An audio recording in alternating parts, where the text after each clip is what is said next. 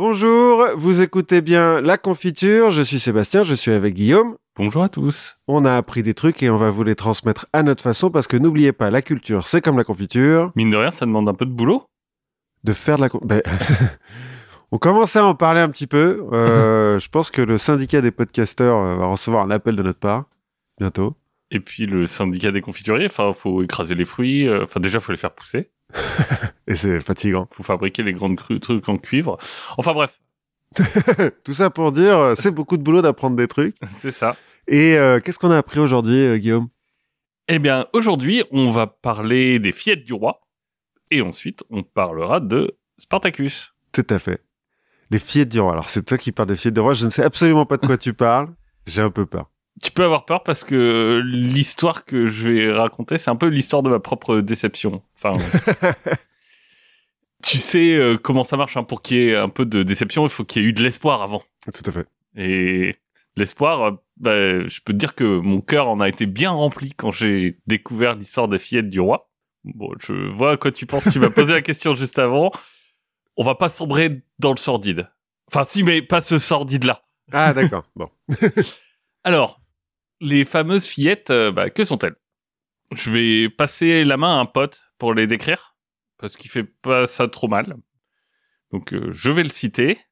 On distinguait à la lueur des torches un gros cube massif de maçonnerie, de fer et de bois. L'intérieur était creux. C'était une de ces cages à prisonniers d'État qu'on appelait les fillettes du roi. Il y avait aux parois deux ou trois petites fenêtres, si drûment trilissées, d'épais barreaux de fer qu'on n'en voyait pas la vitre. La porte était une grande dalle de pierre plâtre, comme au tombeau, de ces portes qui ne servent jamais que pour entrer. Seulement ici, le mort était un vivant. Alors, du coup, retournement de situation. Parce que moi, je m'attendais à ce que tu me parles de fillettes. et donc de pédophilie. Et donc, tu nous parles d'une prison. Exactement. Alors là, c'est pas moi qui t'en parle, c'est euh, Victor Hugo. Ah, oui. Dans... Bon ami. On voilà. le salue. voilà, Victor, si tu nous écoutes, ça c'est Notre-Dame de Paris. Ah, oui. Il nous décrit donc euh, un cachot qui avait la particularité d'être très étroit et si bas qu'on peut pas s'y tenir debout. Mhm. et qui était un peu le châtiment euh, réservé à quiconque euh, se mettait à défier l'autorité royale. Mhm. On peut imaginer que c'est pas très très confort. Hein. Sauf si t'aimes vivre allongé, mais... et à la même époque, en même temps, une autre anecdote que j'ai découvert, une histoire de manque de loyauté du duc de Nemours. Donc euh, le roi pas content, il le fait exécuter, mais parce que juste le faire exécuter, c'est pas bon. c'est rapide. Bon. il fait mettre les enfants du factieux au premier rang, vêtus d'une chemise blanche, pour qu'on voit bien le sang de leur père euh, qui les asperge. D'ailleurs, le fils aîné du duc racontera qu'aussitôt après la mise à mort, ils euh, sont reconduits en prison, mais dans une prison particulière. C'est pas les fillettes du roi, c'est une série de cachots qui sont construits en forme de hotte. C'est-à-dire que la base est plus étroite que, que la hauteur, ce qui fait que tu peux poser qu'un pied. C'est atroce. Voilà, tu te doutes bien que quand j'ai découvert ça, mon sang n'a fait qu'un tour. Bien sûr, bien sûr. Et alors, euh, anecdote peu connue, c'est de là que vient la splash zone. La... voilà. Splash zone. Je ne connais pas la... La spla- T'es jamais allé à SeaWorld ou Non. euh, bah, dans les, les spectacles avec des orques ou des baleines, trucs comme ça, là, t'as la splash zone, c'est l'endroit où tu te fais arroser par euh, la baleine qui saute. Ben, ne faites pas de spectacle avec des orques. Voilà. Donc, je me suis dit, ce mec-là, il a l'air cool quand même. Il a une façon de... Le roi? Le roi. Ouais. Il a une façon de, de régner un peu particulière. Donc, je me suis dit, allez, on va plonger dans sa biographie. Et ben, figure-toi que j'ai été déçu. Parce que, même si euh, il y a quelques contemporains qui le décrivent, notamment, euh, j'ai lu une anecdote comme quoi il boit le sang des nourrissons pour se soigner. Bah euh, oui. C'est généralement des anecdotes assez vraies. Quand on accuse quelqu'un de boire du sang. Bah, ouais, voilà. Le, mais ce, le personnage, c'est surtout devenu une, le, le roi emblématique du l'obscurantisme du Moyen Âge, grâce aux romantiques qui ont parlé de lui, Victor Hugo. Mhm. La même année, Balzac en parle. Et Walter Scott aussi en fait un des personnages euh, principaux de son livre Quentin Underwald. Je... Ce doit être un anglish, vu son nom. Ouais, puis c'est pas c'est pas Ivanhoe, donc euh, donc on ne le connaît pas. Il est souvent en fait présenté comme un roi qui est froid, cruel, euh, sombre, tout à l'inverse d'une sorte d'idéal chevaleresque, tu vois, le, le roi dans son armure brillante qui part au combat. C'est un méchant qui est à peu près aussi bien que Jean Santerre, tu vois, dans Robin des Bois. Ouais, ouais, je vois. Dumas disait on peut violer l'histoire si tant est qu'on lui fasse de beaux enfants. Ouais. Ben, euh, bon, je veux pas pousser la métaphore. parce que- bon, voilà, mais C'est un peu discutable avec Dumas des fois, parce que bon. voilà. En tout cas, ça c'est un bon exemple hein, parce que finalement les fillettes du roi, elles n'ont jamais existé ou que très peu. Je crois qu'il y a des gens qui disent qu'il a été utilisé trois fois. Mais euh, l'anecdote euh, est assez fausse et en fait, ce qu'on appelait à l'époque les fillettes du roi, c'était des boulets qu'on attachait au pied des. Ah oui, ce qui est plus. Ouais, bon, ça passe l'envie de s'évader, hein. Mais genre des boulets comme dans Lucky Luke, quoi. Exactement. Ouais. Bon, c'est pas pratique, pratique pour danser. Je, non. c'est pas ce qu'on a fait de mieux, mais je veux dire, à choisir. Je préfère le boulet, effectivement. Même si, à bout d'un moment, tu dois avoir un eczéma un peu pourri euh, en dessous du.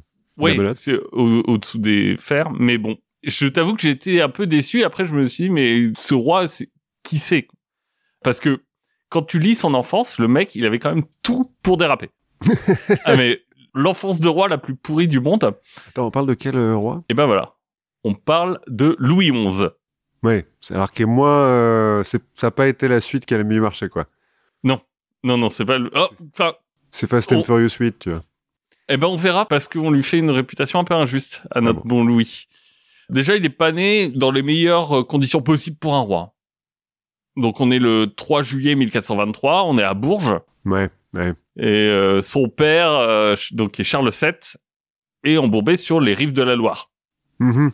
Hein, c'est pas l'apogée de la France, euh, l'anglais est assez loin d'être bouté à ce moment-là.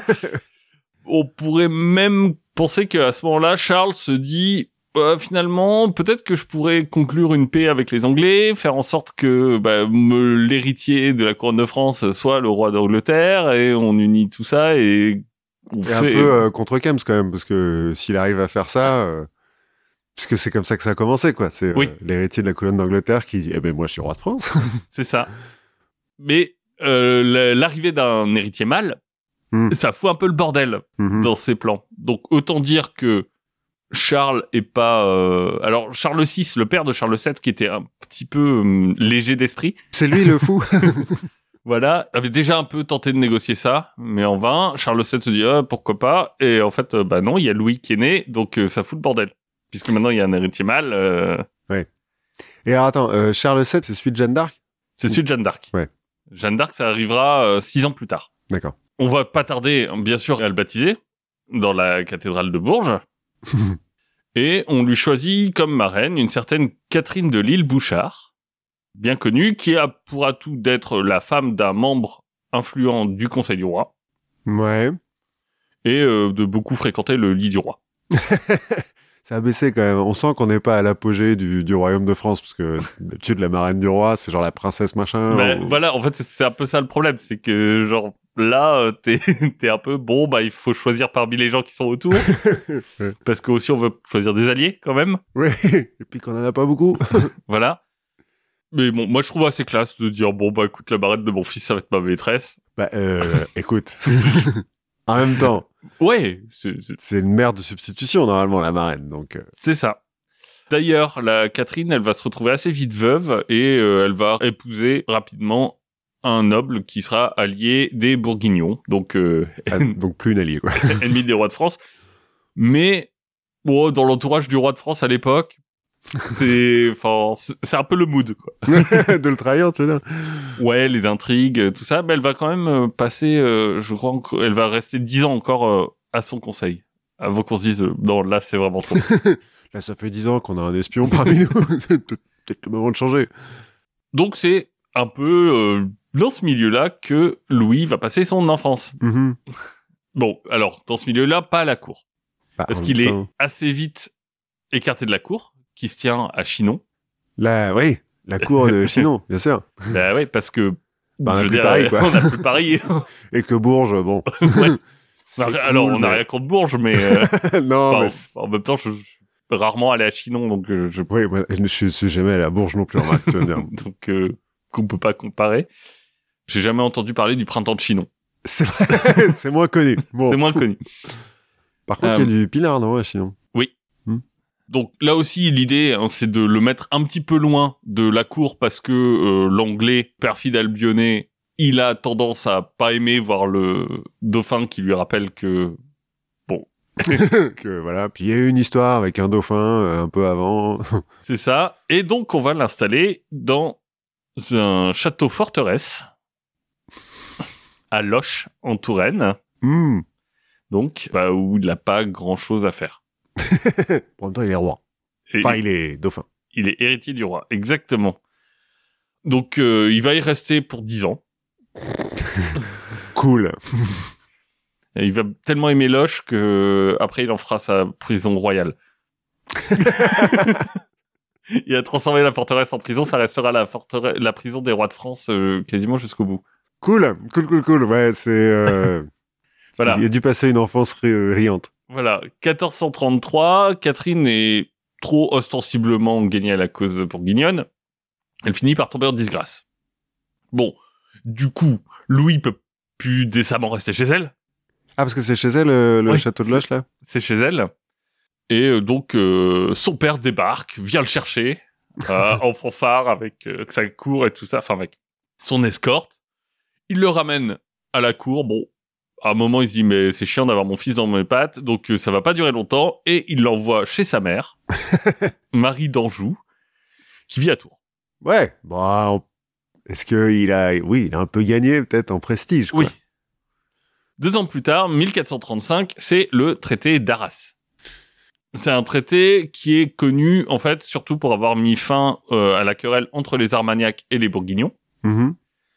Et qui donne l'indépendance au duc de Bourgogne. Donc le duc de Bourgogne devient vraiment indépendant, mais en échange, il reconnaît l'autorité du roi de France. Oh, il devient vassal du roi de France ou juste il dit. euh, Il dit, euh, T'existes? il dit, t'existes, c'est toi le roi de France. T'es roi sur ton territoire, euh, je vais pas essayer de tout te prendre. Enfin, pas tout de suite, quoi. Ouais, c'est statu quo. Et une des clauses annexes, bah, c'est le mariage de Louis. Donc, euh, qui se marie avec Marguerite d'Écosse. L'année suivante, voilà, il Mais a... qui, qui est bourguignonne, du coup, Marguerite d'Écosse ou. Non. Juste Non, ça. mais les... En fait, les Bourguignons sont alliés aux Anglais. Hmm. Donc, euh, par des jeux euh, de négociation. Donc, euh, lui a 13 ans, elle en a 11. Enfin, c'est l'âge. heureux, quoi. C'est l'âge. Donc, ça fait de Louis un homme. Oui, bah oui. Non, maintenant, il... c'est un chef de famille. voilà, il peut aller faire le Hadj. Et donc, il va se mettre à se promener dans le royaume, dans le siège de son père. Bon, à ce moment-là, on l'a compris, l'autorité royale est pas au beau fixe. et euh, Charles a un peu de mal à tenir son territoire. Mhm.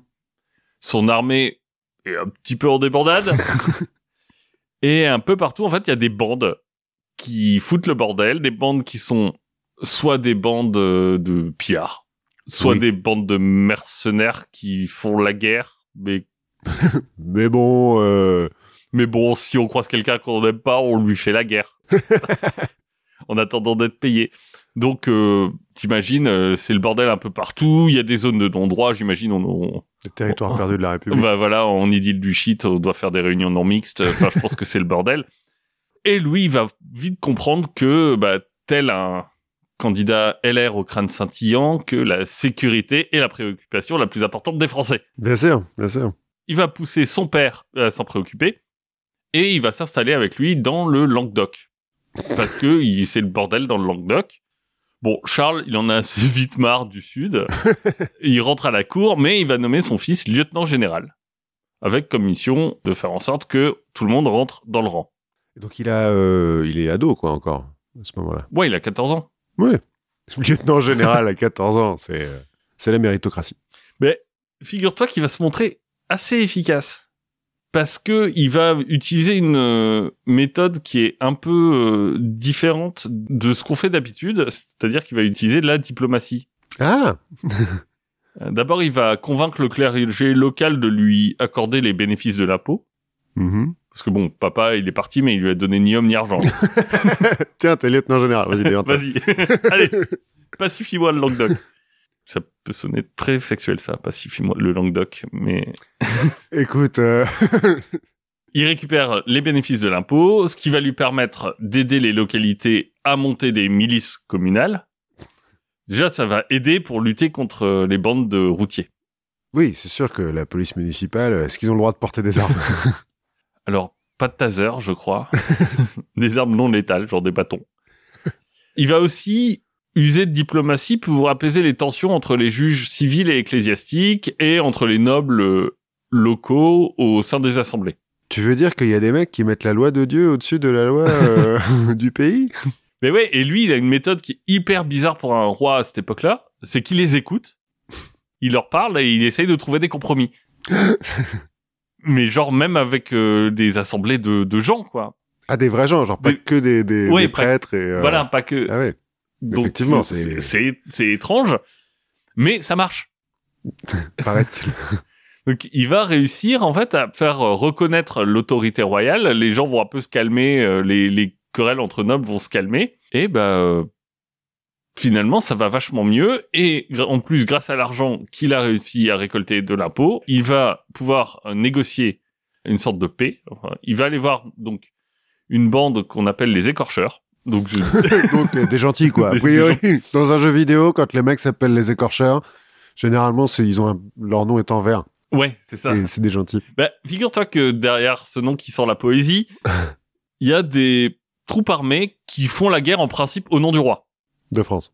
de France. Mais en réalité, c'est plus un peu des auto-entrepreneurs qui euh, saisissent un peu les opportunités qui se présentent. C'est-à-dire que c'est pas euh, une bande de pillards, c'est organisé comme une armée. Mais bon, parfois ils passent devant un château, ils mettent le siège, quoi. Pour pas perdre la main, quoi. C'est ça.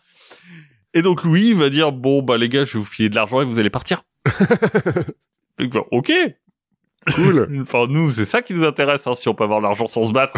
Finalement, finalement, bon, se battre, c'est fun, mais euh, c'est dangereux. les gens sont très contents.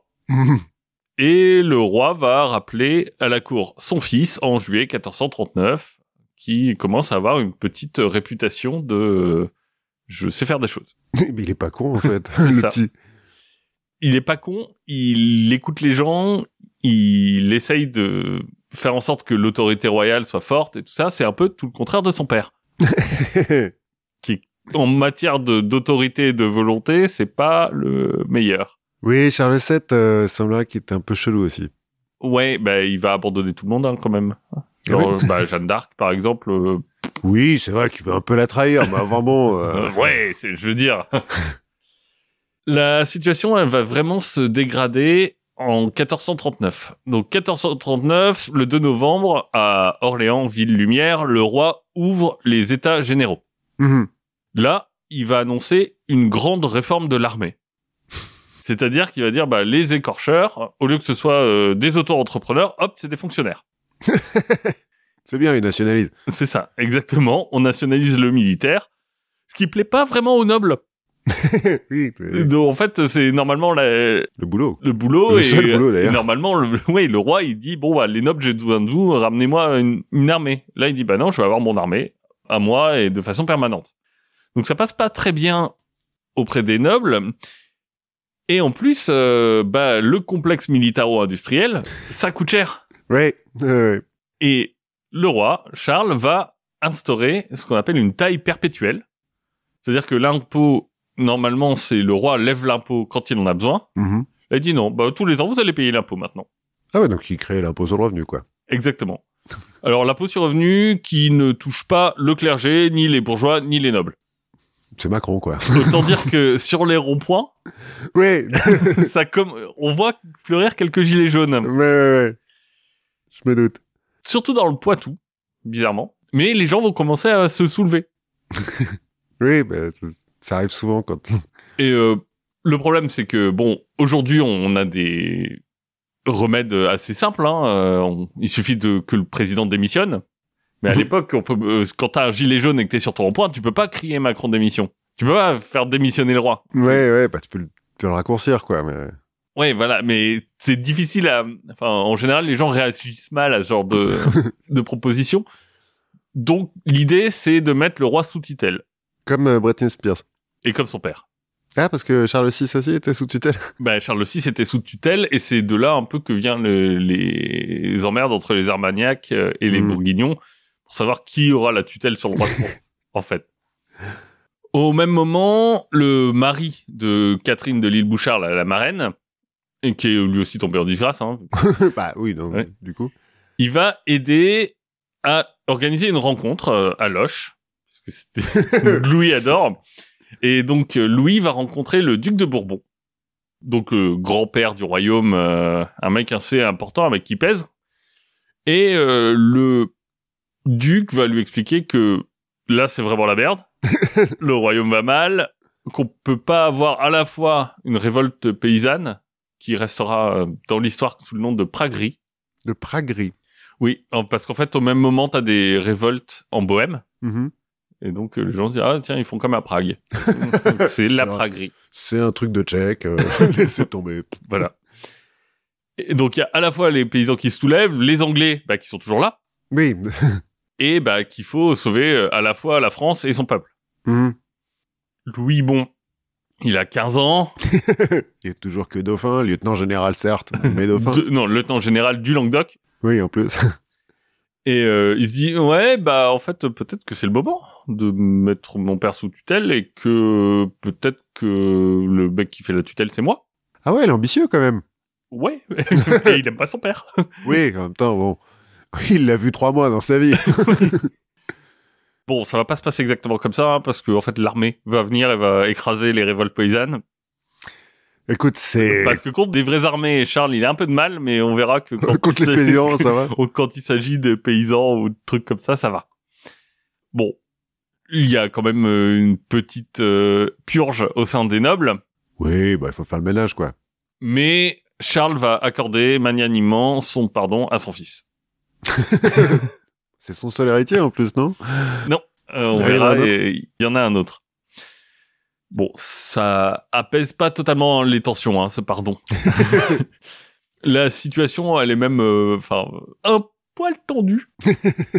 Les dîners de famille sont un petit Euh, peu... bah là, euh, tu vois, ça va monter un peu crescendo jusqu'au moment où euh, Louis va poursuivre Agnès Sorel, donc la favorite, la nouvelle maîtresse euh, du roi, va poursuivre Agnès Sorel avec une épée jusque dans le lit de son père.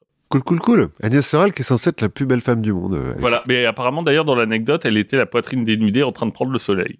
Alors, si j'en crois euh, le seul tableau qui existe Oui, d'Agnès Sorel, elle ne met pas beaucoup de choses sur Non. ses seins, en même temps. Et grand bien lui fasse. Bah, et alors, si elle veut, oui. Après, elle a l'air vachement pâle. Hein. Faut quand même faire un peu attention au soleil, tout ça. Enfin bon. Bref, la situation là est plus tenable. Oui.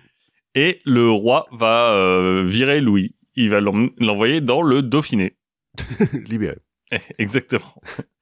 Donc le Dauphiné qui a été cédé à Philippe VI un siècle plus tôt. Donc il est français depuis un siècle. Mhm. C'est où le Dauphiné? C'est la Drôme, c'est Valence, c'est Grenoble. Ah, d'accord.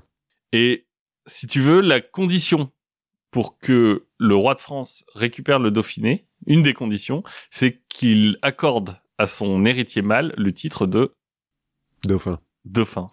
Ah Moi qui croyais que c'était un rapport avec SeaWorld. bah non. ouais, non, d'accord. Le dauphin est pas dans la splash zone. et donc euh, le dauphin arrive en son Dauphiné, et c'est là que Louis, il va se révéler totalement. Il va Ah. imposer son style. et son style, bah, c'est le compromis et la conciliation. Ah J'ai j'ai cru que t'allais me dire, bon, il les met tous au pas et tout. Non, on lui a donné le, le surnom d'universel araigne. Donc l'araignée universelle qui parle avec tout le monde, qui tisse les toiles et qui... D'accord, d'accord. Tu vois, il, il va du coup aller voir tous les nobles. Mhm. Il va aller voir aussi les assemblées locales pour entendre les doléances du peuple. Et euh, ça, c'est aussi un peu nouveau pour l'époque. les mecs, vous, vous voulez nous écouter Mais Sans nous taper dessus. Mais vous êtes sûr qu'on peut dire ce qu'on pense C'est quoi le piège? Et c'est ce style qui va en partie faire de lui un candidat assez bien pour être euh, un méchant, en fait. Parce qu'il est pas du tout dans le même style que les rois qui l'ont précédé. Ouais, mais il a l'air plutôt bon, là. Ouais, mais il est bon, mais il est pas dans l'idéal chevaleresque. Enfin, si l'idéal chevaleresque, c'est juste de taper des mecs... euh, Ben ouais, mais là on parle de des rois de Victor Hugo, de Walter Scott, de qu'est-ce qui fait un bon euh, héros de roman quoi. Le bon Ouais, héros de roman, c'est pas le mec qui qui discutent. qui discute, qui essaie d'arranger les choses, qui c'est c'est pas tout à fait la même chose quoi. Euh, il incarne pas, tu vois, une sorte d'autorité descendante et naturelle euh, Hmm. que les gens vont suivre et, et vont se rallier à son panache blanc. Mais, euh, C'est pas tout à fait ça. il va commencer par euh, révoquer certains privilèges du clergé local, Qui doit bien le prendre. bah, notamment ceux de l'évêque de Gap, qui apparemment avait fait pendre un seigneur local euh, et pousser euh, 700 personnes euh, sur les routes pour le fuir en janvier dans, le- Dans les montagnes. dans les montagnes. Cool. Cool, euh, la paix du Christ.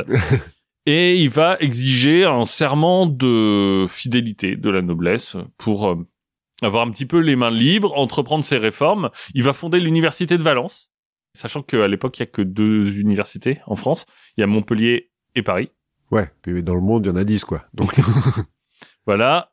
Euh, il va se montrer assez conciliant avec euh, les étrangers. Notamment, il va attirer de nombreux banquiers juifs à Grenoble. Il est assez ouvert d'esprit euh, avec les autres religions. Et il va utiliser l'argent qu'il prend sur les impôts de l'Église pour faire venir des outils agricoles et aussi des vaches et des taureaux reproducteurs qu'il va distribuer aux paysans pour pouvoir faire du Dauphiné une terre d'élevage. Mais en fait, c'est vachement bien quand même tout ce qu'il fait là. Je vois pas trop pourquoi Victor Hugo il en fait un méchant parce que Victor Hugo, euh, bon, c'est pas un socialiste, mais enfin quand même. Bah parce que euh, Oui, oui, non, mais je- j'entends euh, l'argument. euh, c'est vrai que c'est pas très chevaleresque tout ça, mais bon, Bah, écoute, en tout cas, lui, il est bien dans le Dauphiné. ouais, Euh, Il fait son job, quoi, au point même que, euh, bon, il va même pas faire le voyage jusqu'à Chinon pour les funérailles de sa femme. ah oui, c'est vrai qu'il était marié avec une écossaise. oui. Voilà, qui est resté à la cour du roi et qui est mort. Bon, Mais en tout cas, ça fait de lui un veuf.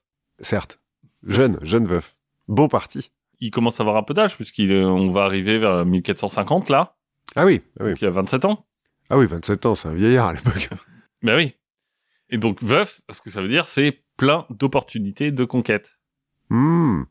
Enfin, pas de conquête féminine, hein, parce que bon, ça, euh, les rois, les rois, ils ont en général assez peu de considération pour la fidélité et les- la sanctité du mariage. Bon, C'est- Euh. Non, mais c'est la couronne qui fait ça. Les, Ouais, les mais- femmes se jettent à tes pieds. Enfin, ouais, comme même si là aussi, de façon complètement contraire à son père, et on sait pas si ça vient de sa détestation profonde d'Agnès Sorel, mais il a tendance à pas choisir ses maîtresses dans la très haute noblesse. Ok. Ah, il détestait Agnès Sorel. Ah oui, je sais. vra- Bon, j'avais lu un roman, il y avait Agnès Sorel, elle avait l'air plutôt gentille. En plus, elle est morte jeune. Enfin, Alors oui, mais euh, quand t'es le fils de la reine, oui. quand on t- quand t'as été élevé dans une prison par la première maîtresse, maintenant c'est la deuxième. Enfin, Oui, je comprends. Bon. je veux dire, c'est une question de point de vue, j'imagine. Tout à fait. Donc je parle pas de conquête féminine, mais bien de conquête territoriale, Mhm. Puisque ça va avec son style. En 1451, il va donc 1451, il a 28 ans, et il jette donc son dévolu sur Charlotte, 12 ans, Cool. sans même euh, demander l'autorisation à son père. Ah ouais. Ah ouais. Bon, Et alors, Charlotte, 12 voilà, ans. ça aide parce que Charlotte c'est quand même l'héritière du trône de Savoie, Voilà. ce qui euh, Ce qui fait qu'on lui demande pas non plus son avis à elle, je suppose. Non, on lui demande pas vraiment son avis à elle, mais lui- donc lui va se marier sans demander l'autorisation de son père. Son père qui va envoyer des ambassadeurs vérifier, mais c'est quoi cette histoire de mariage? J'ai entendu un truc là. Apparemment, il va envoyer des, des gens pour retarder les ambassadeurs, pour que quand ils arrivent, bah, ils soient déjà mariés. Ah, c'est trop tard. Ah bah ouais, perché. En plus, il a- elle a 12 ans, il était temps. hein. ouais, attends, c'est après, elles sont fanées. hein. Et c'est à ce Pardon, moment- je- non. Cette blague était nulle. Vas-y. D'ailleurs, à ce moment-là, c'est le moment où il va croiser la route d'un certain Jacques Coeur. Ah, bah oui. Qui doit déjà être financier du roi. euh, Bah, qui vient d'être mis en prison, là. euh, Ah, oui. Donc il est déjà plus free. financier Voilà, du roi. pour ses propos qui frisent la lèse-majesté. Ouais, enfin, c'est surtout parce qu'il était trop riche hein, qu'il allait en prison. Bah, c'est surtout parce qu'il était trop riche et que euh, les gens lui devaient de l'argent, donc euh, et notamment Agnès Sorel et ses copines. Ok.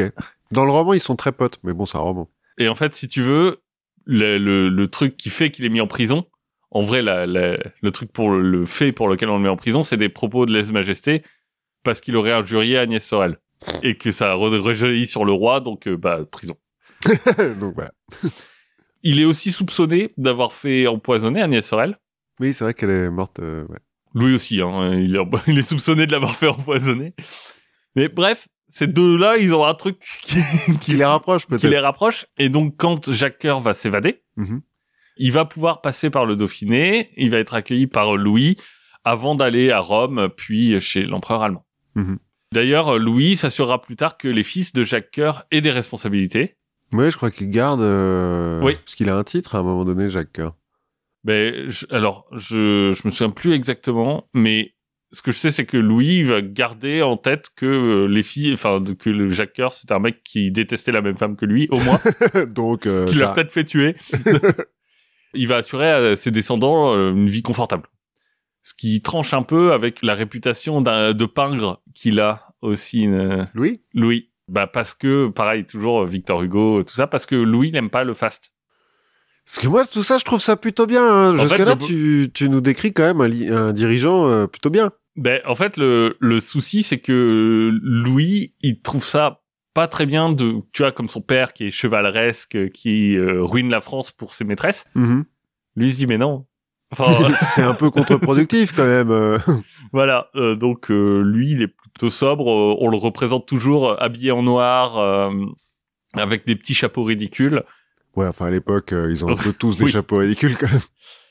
Bref, revenons à, no- à notre mariage, hein, qui a le don d'agacer papa. Mhm. On le comprend. Enfin, quand même, je veux dire, c'est le roi. Enfin, je veux dire, Oui, d'accord, c'est le roi, faut qu'il donne son avis sur tout, mais enfin. Ouais, ça se fait de le prévenir. Donc, bah, sanction habituelle, hein, on coupe l'argent de poche. Ouais, ouais, ok. Bon, le problème du roi, c'est que bah, Louis reçoit du Dauphiné de quoi entretenir sa petite armée. Mhm. voilà, c'est ça, ce que j'allais dire. Il lui coupe l'argent de poche en même temps. Il a toute une région pour lui, quoi. Oui, mais en plus, il y avait une rente. Oui, ouais. Un Et- serrentier, putain. Donc, il, il arrive à récupérer de quoi entretenir une armée. Et surtout, bah, comme je disais, il mène une vie plutôt sobre. Mhm. Donc, euh, il... Ouais, finalement, ça lui suffit, quoi. Voilà, exactement. Finalement, ça lui suffit. Il préfère acheter des vaches euh, que, que de faire des grandes fêtes euh, clinquantes. Il est pas trop dans le bling. Et donc, bah, Charles se retrouve un peu genre, bon, bah, il- Je suis pas content, hein. ouais, bah, il faut qu'il trouve autre chose. Et les rumeurs commencent à bruisser à la cour, comme, comme de coutume, hein, les rumeurs bruissent. Et on parle maintenant de déshériter Louis au profit du second fils de Charles VII, qui s'appelle Charles Donc, il serait Charles VIII. qui serait Charles VIII. Les rumeurs vont parvenir jusqu'au successeur naturel Mhm. et qui va dire bon ok je m'excuse Euh, il va envoyer une lettre à son père pour dire euh, je suis désolé je le referai plus Je, me- je te jure, je me me remarie plus en douce avec euh, Ouais. la fille d'un grand seigneur. C'est ça donc son père est pas totalement totalement dupe Mhm. et donc il va envoyer une armée dans le Dauphiné officiellement l'objectif c'est la Savoie Qui, du coup, le nouvel allié de son fils. qui est l'allié de son fils Mhm. Mais bon, au passage, il est possible que bah, l'armée passe par le Dauphiné et, euh, Et ça cache tout.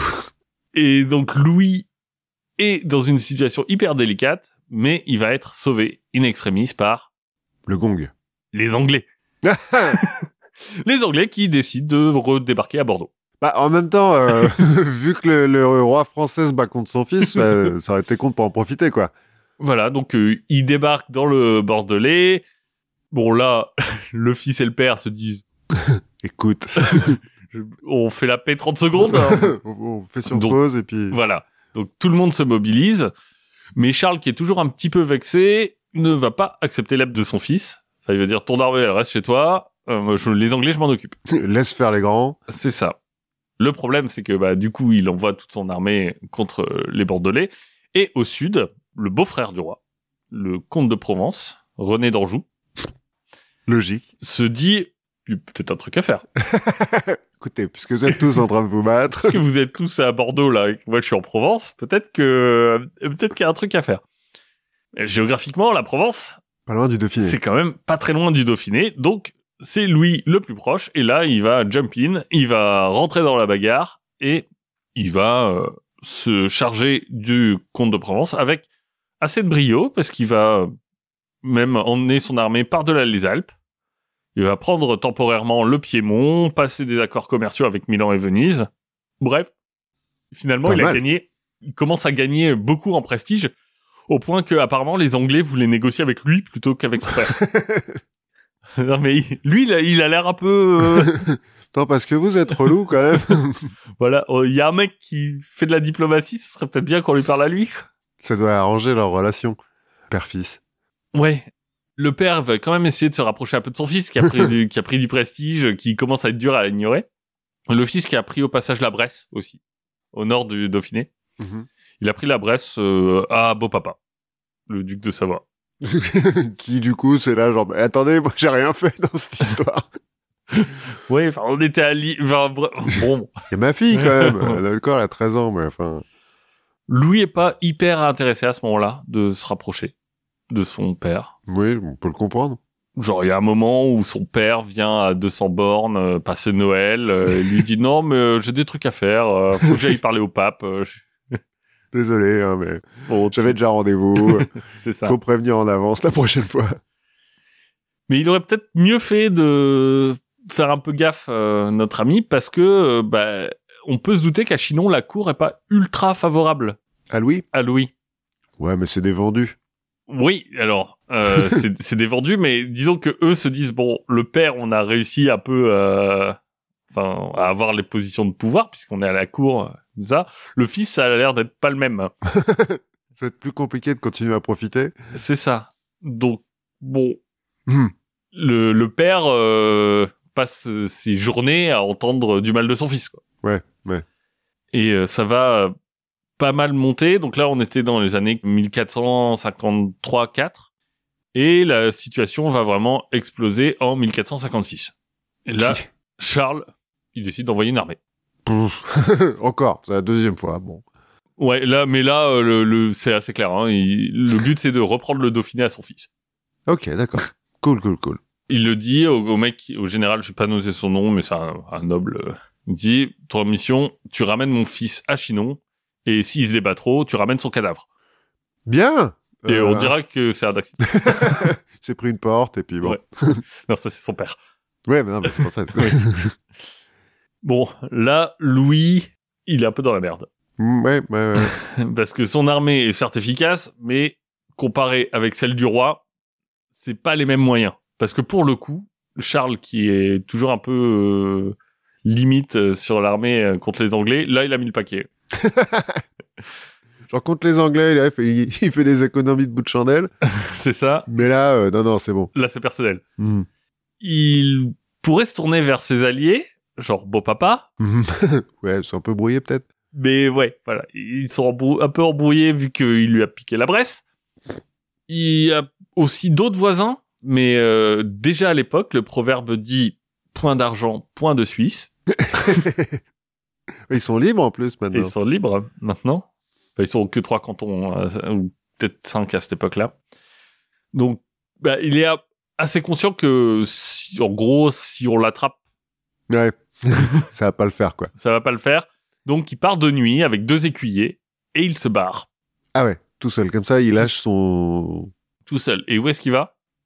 Chez Ah. Philippe le Bon, duc de Bourgogne, allié des Anglais, qui l'accueille à bras ouverts, Forcément. qui lui octroie même une rente. à ce moment-là, euh, le père, donc Charles, dira Mon cousin de Bourgogne a donné asile à un renard qui un jour dévorera ses poules.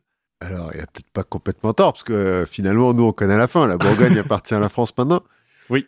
Mais ouais. Et en bonne partie grâce à Louis.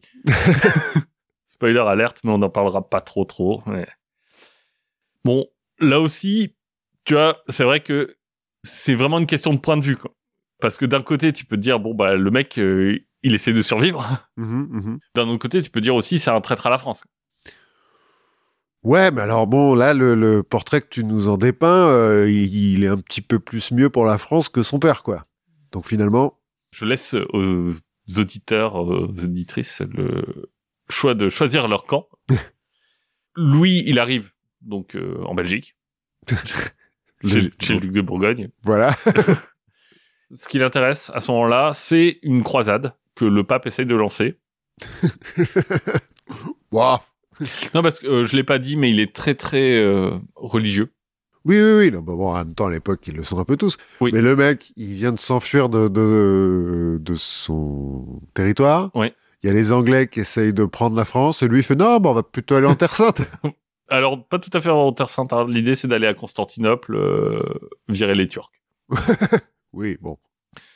En fait, les Bourguignons sont assez pour cette croisade aussi. Ils essayent de la mettre en place. Bon, elle n'arrivera pas, mais... Ils aiment bien les Bourguignons, euh, les croisades. La dernière fois, là, en Espagne, euh, souvent, ils vont faire des croisades en Espagne. Bah, les Bourguignons, de toute façon, qui donneront après les Habsbourg. Et euh, Ah, les Habsbourg, c'est des Bourguignons? c'est les derniers ducs de... Bour- Enfin, c'est les derniers euh, souverains des États bourguignons. Ah Il faut qu'on fasse un épisode sur les Habsbourg parce que... c'est bon. trop le bordel. On en parle trop et on sait pas exactement ce que c'est. Lui, il se dit bon, j'arrête un peu. Enfin, tout ça, ça me saoule. Je vais me consacrer à la foi et je veux rentrer dans la croisade. Apparemment, il veut y rentrer en tant que. Alors, je sais pas noter le titre, c'est ganofier, je crois, ou quelque chose comme ça. Enfin, en, en gros, euh, s'occuper de l'intendance. c'est ça que je sais faire. euh. J'en ai marre de tout ça, filez-moi les sacs de blé, je vais faire des rations. c'est ça. Non, mais parce que il pourrait très bien dire euh, mettez-moi à la tête d'une armée. Quoi. ouais, ouais, ouais. mais c'est pas trop son style.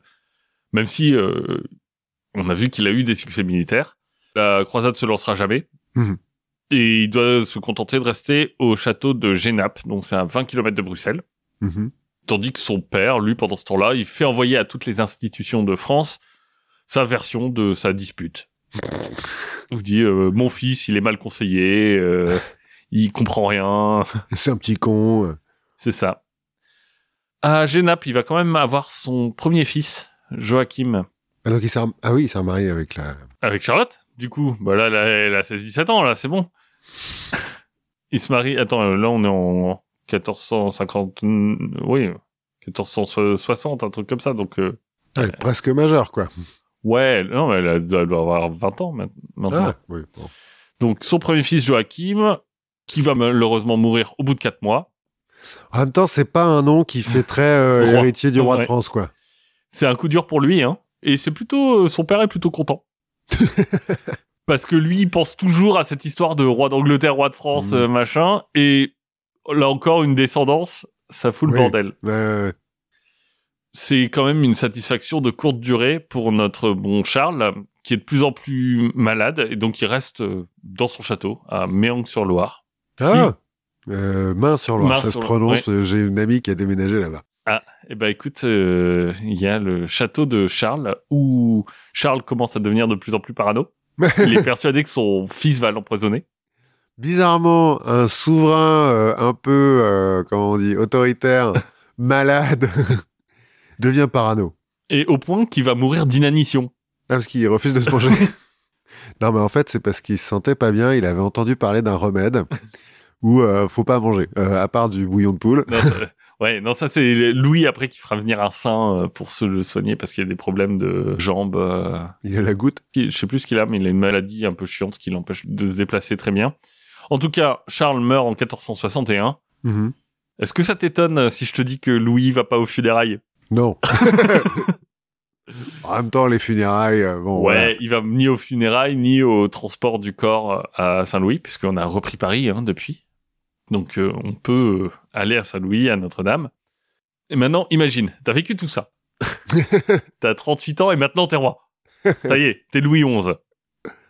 Ah, donc son petit frère, euh, Bah non, il- il- Oui, remarque. fina- finalement, il n'a pas été euh, déshérité, donc t'es Louis XI. On pourrait comprendre que maintenant tu dis, là j'y suis, j'y reste. j'y reste. ceux qui sont pas d'accord, fillette. Ouais, alors, apparemment, il est assez intraitable hein, sur les questions de fidélité. C'est-à-dire que, bah, on l'a vu avec Jacques Coeur, si tu vas dans son sens, il récompensera euh, tes enfants, ta famille, bien après que tu sois mort euh, là-dessus. Bon, il est assez radical quand même avec euh, les gens qu'il estime des traîtres. Bah en même temps, on peut peut-être le comprendre un peu. Il s'est fait trahir plusieurs fois. Mais, en fait, quand il va euh, donc endosser le la couronne, Mhm.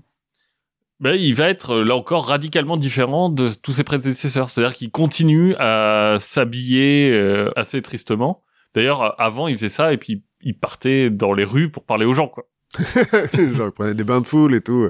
Ah oui. Et bizarrement, il va consacrer l'argent plutôt euh, bah, aux caisses royales. Enfin, euh, il va plutôt euh, utiliser ça pour l'amélioration du pays que pour faire des grandes fêtes qui vont illuminer l'imagination collective. Par exemple, c'est lui qui va créer le système postal. Comme ça, entre deux. Ouais, bah là, voilà, ça lui permet non seulement de envoyer le courrier un peu partout dans toute la France, il va créer les relais de poste, euh, le, le système des chevaux et tout ça, mais ça lui permet aussi de distribuer toutes ces déclarations très rapidement pour tout le monde. Hmm. Bon, est-ce que c'est un souci pratique du peuple ou un moyen de propagande? Bon, Bah, au moins, ça unifie un peu plus le royaume, quoi. Ouais, et puis au moins, enfin, je veux dire, euh, il fait quelque chose qui est pas trop mal. Ouais. Il va aussi pousser l'adoption de l'imprimerie. Bien, moderne. Nouvelle technologie, Startup Nation. c'est un peu ça. C'est un peu le roi Startup Nation. Il va moderniser aussi la façon dont la France fonctionne en matant les grands nobles. Hmm. Donc euh, les Armagnacs, les Anjou. Il va même réussir, en utilisant la diplomatie, à casser l'alliance anglo-bourguignonne. Ah, ah. Donc, euh, ce qui euh, laisse le duc de Bourgogne un peu isolé. il va signer la paix avec les Anglais. Donc, c'est lui qui met fin à la guerre de Cent Ans. Ah. Même Donc, ils si- sont, ils se sont fait bouter, là, du coup. Là, ils sont boutés, ouais. Bon, ah, même si, en fait, sur les 10-20 dernières années, euh, ils- enfin, depuis qu'ils se sont fait battre par Charles VII en Guyenne, euh, autour de Bordeaux, c'était un conflit assez larvé. Hein. Il y avait euh, plus grand-chose qui se passait, mais il fait la paix. Il va prendre la Picardie. il va prendre le duché de Bourgogne, euh, la Bourgogne aujourd'hui. Hein. Les ducs de Bourgogne, du coup, sont vont euh, être plus dans les Flandres Mhm. enfin une partie des Flandres parce qu'il va lui aussi prendre une partie des Flandres, il va prendre l'Artois. Aux Anjou, il va prendre euh, le Maine et la Provence. voilà, je, je m'attarde pas trop sur son règne, mais Ouais, en fait, euh, il est bon, bah, maintenant que c'est moi qui suis aux affaires, euh, on va discuter, quoi. ouais, c'est ça. Et finalement, j'ai l'impression que c'est un personnage qui, en fait, c'est un peu le premier roi moderne. Mhm. C'est le premier roi qui euh, est plus un roi guerrier euh, qui euh, s'entoure de où les nobles ont ont une grande influence. Enfin, ils ont toujours de, de l'influence et, et tout ça, mais on, on change un peu le système féodal. Ça a commencé un peu avec son père, avec euh, l'impôt permanent, avec euh, Ouais, ouais, ouais, ouais, mais oui, mais le, le système postal et tout, ça aide à la centralisation Oui, du pouvoir, et c'est donc ça. effectivement. c'est euh, le, le premier roi vraiment centralisateur. Et puis on est, euh, on avait parlé à une époque de comment la- l'arrivée des canons fait que tu es obligé de centraliser un petit peu parce Oui. que bah, produire des canons c'est difficile. Et c'est ce moment-là plus ou moins. C'est plus ou moins ce moment-là, puisque ça un tout petit peu plus tard, non Les canons, c'est 1500. Ah non, on est au 15e siècle là, Ouais. ils ont déjà des canons les mecs. Et de, attends, dans Louis XI et donc son petit frère, il va être roi aussi à un Non. moment? Non, Charles, il sera jamais Charles VIII. Charles VIII, c'est le fils de Louis XI. Ah, ok. Donc on a Louis XI, Charles VIII et après on va passer à François Ier, non? Ou un truc comme ça? Je, ça m'étonnerait pas, ouais. ah, Ou à moins que François Ier soit le fils d'Henri IV. Bon bref. Mais bref, je voilà, c'était un peu injuste, je trouve, de Ouais, ouais, non, de me mais- faire rêver avec ces histoires de voir le sang des, des bébés, euh, les prisons en forme de hotte, euh, tout ça, et puis on se retrouve avec un technocrate qui fait le bien du pays. je Non, trouve ça un peu alors- dommage. C'est pas mal, ceci dit, parce que euh, moi, je vais parler d'un autre personnage que la postérité a un peu transformé. Mhm. Spartacus, donc, comme tu l'as dit. Notamment parce que dans le dernier épisode, quand on a parlé, euh, quand tu nous as parlé de Guillaume Tell, euh, tu nous as dit que Guillaume Tell était un des héros des Jacobins et de Robespierre. Oui. Que j'ai trouvé un petit peu étrange, parce que euh, moi, je les aurais plus vus faire d'un type comme Spartacus, un héros. Ben, il est pas un peu trop ouvrier pour eux? Alors on va voir, on va voir. on va voir à la fin. Eux, ils se trouvent qu'ils sont plutôt de la team Brutus. Oui. Or pour moi, Brutus, ça reste un petit peu euh, l'ado de Oui, qui fait sa crise de, nerfs. Non, mais Astérix là. c'est Bru- non Brutus, il tue le tyran. Oui, mais en fait, moi, Brutus, euh, les, les seules images que j'en ai Oui, euh, dans ma mémoire, c'est Astérix, l'ado qui est là, qui fait ouais, vas-y, putain, je peux rien faire. Et qui est toujours avec sa, à aiguiser son couteau. Oui. Bref, euh, tout ça pour dire que, bah, un petit peu comme Louis XI, alors qui est un méchant euh, populaire, mais que les héros, la renommée des héros populaires, en tout cas, est aussi volage que celle des philosophes médiatiques. bon. Du coup, ça m'a donné envie de me pencher sur la véritable histoire euh, de Spartacus. Donc, euh, prépare ta jupette et tes sandales. Ouais. hein, euh, on va dans la Rome antique. Bon, en fait, on va commencer par le lieu de naissance de Oui. Spartacus, la Thrace. C'est le nord de la Grèce? Ouais, c'est euh, pas mal. C'est euh, alors donc la trace en en gros moins 100 Oui. Parce qu'on n'est pas bien sûr hein, non plus de quand est-ce qu'il est né. Ah bon, le. On n'a pas son acte de naissance. c'est c'est dommage. Est-ce qu'il est vraiment né là? Il est pas né au Kenya, du coup. on sait pas. Mais donc la trace, ouais, c'est euh, le les Balkans, le nord de la Grèce, et ça va jusqu'en Turquie, euh, enfin jusqu'à la partie Ça- européenne. ouais, de ça la commence Turquie. à être un peu des- les barbares. Alors effectivement, pour les Grecs, les Thraces, c'est des mi-barbares, parce qu'il y en a un peu qui ont sont de culture grecque, mais pas toujours. Euh, On est loin de l'esclavonie ou? Bah, c'est un peu dans le, c'est un peu par là quand même, hein, euh, l'esclavonie. Selon Hérodote, je cite, s'ils avaient un seul roi et s'ils pouvaient s'entendre entre eux, ils seraient invincibles, les Thraces. bon. euh, Ouais, c'est la même image que les Germains. euh. Oui, voilà, un petit peu. Alors, est-ce qu'ils sont jamais vraiment entendus entre eux? Peut-être qu'Hérodote exagérait un peu. Bon, Ça lui arrive euh, par moment. Bon, toujours est-il. Ils ne se sont pas entendus et donc à l'orée du 1er siècle avant Jésus-Christ, la Thrace, elle est sous domination romaine, principalement, mais c'est pas encore une province romaine. d'accord. En gros, elle est là, on est au moment où euh, les Romains euh, viennent d'assujettir complètement la Grèce. Donc euh, la Thrace, c'est un peu la frontière, donc ils, ils sont vassaux, quoi. Les Thraces sont vassaux des Romains, voilà. Les habitants, c'est les traces? Oui, du coup. Ok, je n'ai pas aucune blague avec ça. Moi, même en écrivant, j'étais genre, attends, il y a des, des blagues à faire sur la coke, non, un truc. euh. Mais je n'en ai pas trouvé non plus. Bon, l'histoire de Spartacus ayant été racontée par les vainqueurs, hein. Nique ta trace. Enfin bref. Oui, l'histoire de Spartacus ayant été racontée par les vainqueurs, donc euh, spoiler alerte, euh, pas par ses partisans, hein, parce que ça finit pas très bien quand même son histoire. Et cette histoire ayant été racontée un ou deux siècles plus tard, on n'est pas bien bien sûr de euh, ce qui s'est passé, quoi. Euh, Il y a probablement quelques approximations. Ouais, voilà.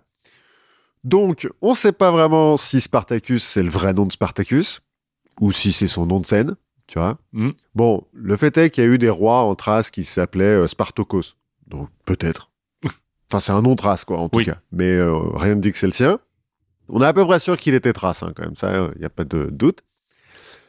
On n'a aucune idée non plus de son milieu d'origine, de sa généalogie, de sa jeunesse, tout ça, euh, bon, on sait pas. Le nom de ses parents? Non. Certains historiens prétendent que il aurait eu une origine euh, aristocratique vu les qualités de rassembleur et de général euh, qui l'ont rendu célèbre euh, finalement. Bah oui, parce que c'est c'est que t'as ça en toi. quoi. Oui, voilà. T'es- génétiquement un noble. Voilà, ça doit être ça. Personnellement, je trouve que c'est un petit peu essentialisé euh, la lutte des classes et à la confiture, on n'essentialise pas. Non. Hein, euh, ne faites pas ça chez vous non plus. Parce que finalement, euh, l'histoire est pleine de nobles qui ont le charisme du table bancal. Oui. Et de paysans qui gagnent des guerres avec leurs beaux-frères, trois cailloux et une ficelle. Donc, euh, Bah regardez l'histoire de la guerre de Cent Ans. ouais, plus ou moins. Donc, euh, bah, on ne sait pas. Selon les historiens romains, il aurait été soldat de l'armée romaine. Euh, donc, a priori pas légionnaire, hein, mais dans les troupes auxiliaires, parce que, donc, à l'époque, euh, quand Rome assujettit enfin, un rang vassal à un pays, ils leur disent, bah, filez-nous des mecs. oui, voilà. Et puis, on va leur- taper d'autres gens avec nous. Voilà, Ça ça. rapproche. Ça rapproche, vous allez voir. Mais bon, c'est peut-être dans l'armée qu'il a appris euh, la discipline et euh, la stratégie. Et l'organisation. et l'organisation euh, militaire. Ensuite, il aurait déserté pour devenir brigand, comme euh, souvent les déserteurs, avant d'être capturé et vendu comme esclave à Rome vers euh, 60, moins 75, moins 74.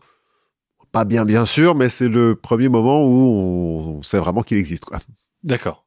Plutarque, un des historiens romains euh, donc qui écrit sur Spartacus, prétend qu'il est accompagné de son épouse, qui serait une magicienne slash euh, prêtresse euh, de Thrace.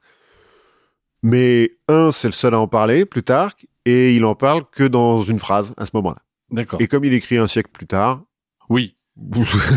Et puis euh, que magicienne, bon. non, mais enfin, magicienne de l'époque, tu vois. euh, Ah oui, genre euh, un- oracle, un truc. Oui, elle voilà. prend des produits, elle dit des trucs bizarres. Voilà, où ça se trouve, juste, euh, elle est. elle Intelli- connaît. Juste, elle est intelligente. Ouais, voilà, c'est ça. Bon, bref, donc on ne sait pas si elle a existé. Mais toujours est-il, Spartacus est acheté par un laniste. Alors, laniste, c'est les et dirigeant des écoles de gladiateurs. C'est Vince McMahon, si tu veux, D'accord. mais à l'époque, quoi. Ça a donné Lannister? Je me suis posé la question aussi, je sais pas. Peut-être. Toujours est-il, ce laniste, euh, Lentulus Batiatus, possède donc une école de gladiateurs à Capoue, D'accord. dans le, un peu au sud de Rome.